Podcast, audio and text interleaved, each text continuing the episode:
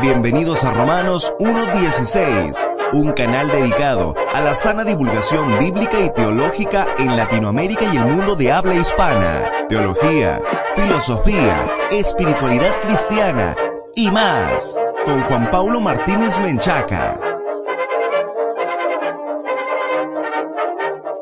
Bienvenidos, estimados amigos y patrocinadores, a un nuevo programa de Romanos 1.16. Yo soy Juan Paulo. Si esta es la primera vez que escuchas Romanos 1.16, no dejes de visitar nuestro sitio web oficial en www.jpaulomartinez.com para que descargues muchos recursos gratuitos que te van a equipar mejor para enfrentar los desafíos que presenta la posmodernidad.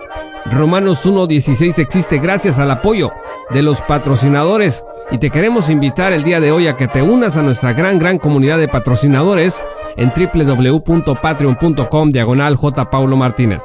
Nos encargamos de producir materiales para la sana divulgación bíblica y teológica en el mundo de habla hispana, así que no dudes en unirte a nuestra gran comunidad.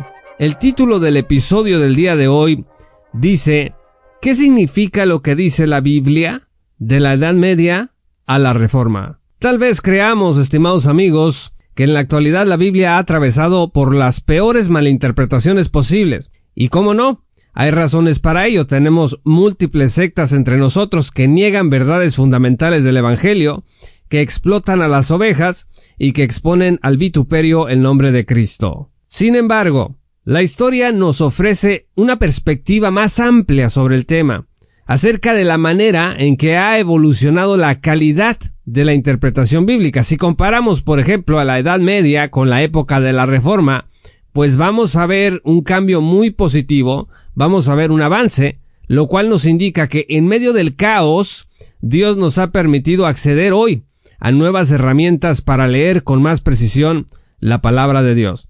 Enseguida vamos a explorar algunas ideas que sobre el significado y manejo del texto bíblico se tenían durante la Edad Media para después concluir con el progreso hermenéutico que trajo consigo la Reforma Protestante.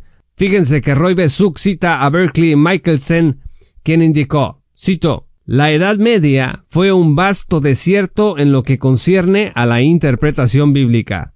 Fin de la cita. Durante este periodo dominaba la denominada tradición de la iglesia y la alegorización de la Biblia. Por eso Michelson dice que era como un desierto, donde no hay agua, donde no hay vida. Se usaba la llamada cadena, esto es, una cadena de interpretaciones que se habían editado para poner en conjunto los comentarios de los padres de la iglesia como Ambrosio, Agustín y Jerónimo. Si tú eras parte de la cúpula romana y querías interpretar la Biblia, debías abrir la cadena para revisar lo que debías creer o considerar acerca del texto. ¿Cómo leían la Biblia entonces en la Edad Media los eruditos? Gregorio el Grande fue el primer papa de la Iglesia Católica Romana y Gregorio opinaba que la alegorización de la escritura, escuche usted, era necesaria para alimentar el alma. Por ejemplo, decía que los tres amigos de Job eran herejes, que los siete hijos de Job eran los doce apóstoles, y las siete mil ovejas de Job eran pensamientos inocentes, entre otras alegorizaciones numéricas.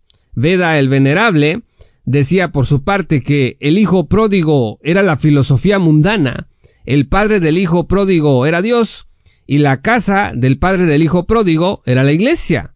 En este mismo sentido, Rabanus Maurus, alumno de Alcuino de York, dijo que las cuatro ruedas de la visión de Ezequiel eran la ley, los profetas, los evangelios y los apóstoles. Imagínese usted que en su automóvil califica cada una de las llantas como lo hizo Rabanus Maurus. Los victorinos, Hugo, Ricardo y Andrés, fueron un atisbo de luz en medio de toda esta alegorización medieval, criticando a Jerónimo, quien decía que la primera parte de Jeremías tenía que ver con el profeta, pero que la segunda parte tenía que ver con el apóstol Pablo.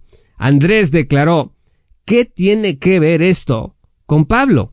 En este periodo también aparece la figura de Bernardo de Claraval, quien fue famoso por llenar de misticismo la Biblia. Dijo, por ejemplo, que las vírgenes del Cantar de los Cantares en el capítulo 1 versículo 3 eran ángeles, y que las dos espadas en Lucas 22 versículo 38 eran una espiritual que era la iglesia y la otra material que era el emperador. Tomás de Aquino más adelante reconoció que el sentido literal de la Biblia era básico en la interpretación, pero añadió que había que hallar un sentido espiritual. La Biblia tenía un significado histórico, uno alegórico, uno tropológico y uno anagógico, es decir, místico y alegórico. A mí personalmente me gusta pensar que John Wycliffe fue una especie de puente entre la Edad Media y la Reforma Protestante. John Wycliffe peleó para que la Biblia se considerara la autoridad máxima en la Iglesia. Se opuso a la autoridad que por siglos se le había dado a la tradición católica romana. Fue el primer traductor de la Biblia al inglés. Ahora, ¿qué cambió con la llegada de los reformadores? En primer lugar, queridos amigos, los reformadores recuperaron el énfasis en la interpretación literal de la Biblia, que antiguamente se había practicado en la escuela de Antioquía y más tarde por los victorinos en la Edad Media. Roy Bezuca nota que durante el siglo XIV y hasta el siglo XVII, el Renacimiento trajo un nuevo interés por los escritos clásicos y también por el griego y el hebreo. Rechlin y Erasmo fueron personajes claves en esta etapa del despertar al conocimiento. En estos momentos podemos hablar ya de Martín Lutero, quien fue un monje agustino, que dijo que la alegorización medieval de la Biblia era como basura para la Sagrada Escritura. Repito, era como basura para la Sagrada Escritura. Alegorizar puede degenerar, pensaba Martín Lutero, en un mero juego de simios, Lutero creía que la Biblia debía interpretarse literal y gramaticalmente, a menos de que el contexto lo prohibiera. El census literalis estaba siendo redescubierto. La escritura es su propio intérprete, según se desprendía del principio protestante de la analogía de la fe. Pero no obstante estos avances, Lutero llegó a alegorizar también algunas cosas, como por ejemplo cuando concluyó que el arca de Noé era la iglesia. Bueno, el texto no nos dice nada sobre esto que Lutero concluía. Junto a Lutero, otros como Filippo Melanchthon y Juan Calvino, se siguió cultivando el método histórico literal gramatical para interpretar la Biblia. Calvino expresó que nuestra tarea como estudiosos de la palabra era dejar que el autor dijera lo que tenía que decir en lugar de atribuirle lo que nosotros quisiéramos que dijera. Piensen ustedes, estimados escuchas, que este es un principio muy útil que inclusive podemos anotar ahí en nuestras Biblias, al principio en una hoja, en un pedazo de papel. Repito, nuestra tarea como estudiosos de la palabra es dejar que el autor diga lo que tiene que decir en lugar de atribuirle lo que nosotros queremos que diga. Ulrico Zwinglo rechazó por su parte la tradición de Roma e hizo una serie de estudios expositivos sobre los evangelios analizando los versículos en su sentido literal. Él declaró los que dicen que el Evangelio no es nada sin la aprobación de la Iglesia, cometen un error y reciben reproche delante de Dios. Fin de la cita.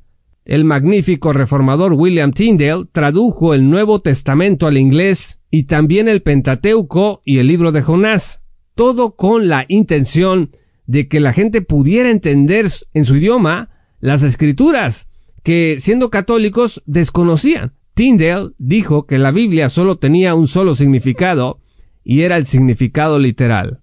Queridos amigos, la historia de la Iglesia es fascinante porque nos muestra cómo los cristianos, bajo la luz del Espíritu, han logrado vencer supersticiones y obstáculos para alcanzar una mejor comprensión de la palabra de Dios. El día de hoy, cuando nos hallemos decepcionados por el estado actual del cristianismo, Recordemos esta transición desde la interpretación alegórica y abusiva de la Biblia hasta su interpretación histórico-literal gramatical. Esto fue considerado impensable durante casi mil años, hasta que todo comenzó a cambiar de la mano de hombres guiados por Dios para hacer la tarea de reformar a la iglesia. Aprendamos de la historia y cobremos ánimo. Desde luego, estos reformadores empezaron una tarea que no terminó con ellos. Pero de esto podemos hablar en un siguiente episodio de Romanos 1.16. Muchas gracias por escuchar este programa. Si aún no eres patrocinador, te invito a que lo hagas desde un dólar al mes en www.patreon.com diagonal J. Paulo Martínez. Cada centavo es utilizado para mejorar nuestros recursos, nuestra producción y poder poner a disposición del pueblo de habla hispana recursos de calidad que tengan un contenido nutrido. de verdades escriturales y teológicas para la sola gloria de Dios. Yo soy Juan Pablo de Romanos 1.16. Muchas gracias por escuchar este episodio y que el Señor los bendiga hasta que volvamos a encontrarnos. Esto fue Romanos 1.16 con Juan Pablo Martínez Menchaca. Únete como patrocinador y apoya la sana divulgación bíblica y teológica en América Latina. Búsquenos y síguenos en nuestro sitio web oficial, redes sociales y otras.